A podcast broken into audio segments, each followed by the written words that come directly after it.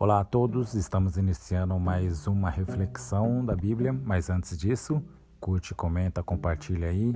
Olha, e você não está aqui à toa, hein? Porque esse, essa reflexão é muito importante, ainda mais para vocês, mulheres. Mulheres da Bíblia.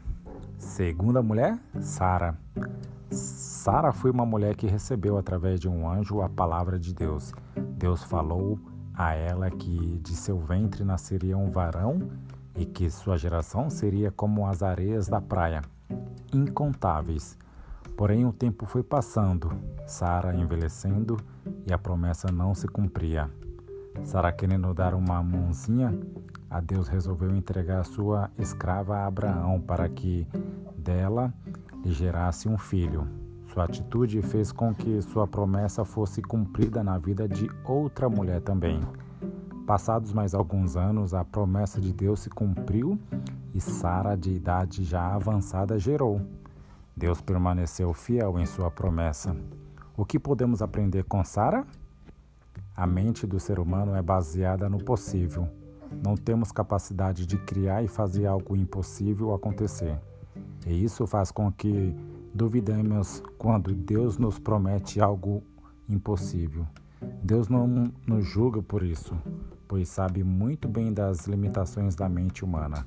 Porém, devemos aprender com Sara que, mesmo sendo fracos e errantes na fé, jamais devemos tentar dar uma mãozinha a Deus, pois quando colocamos as mãos para tentar agilizar as promessas de Deus na nossa vida, estragamos tudo.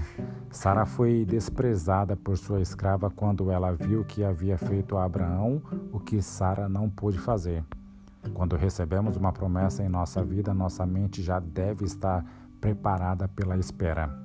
Devemos confiar no Pai, pois o adversário irá usar nossa mente muitas vezes duvidosa para gerar desânimo e desistência das nossas promessas.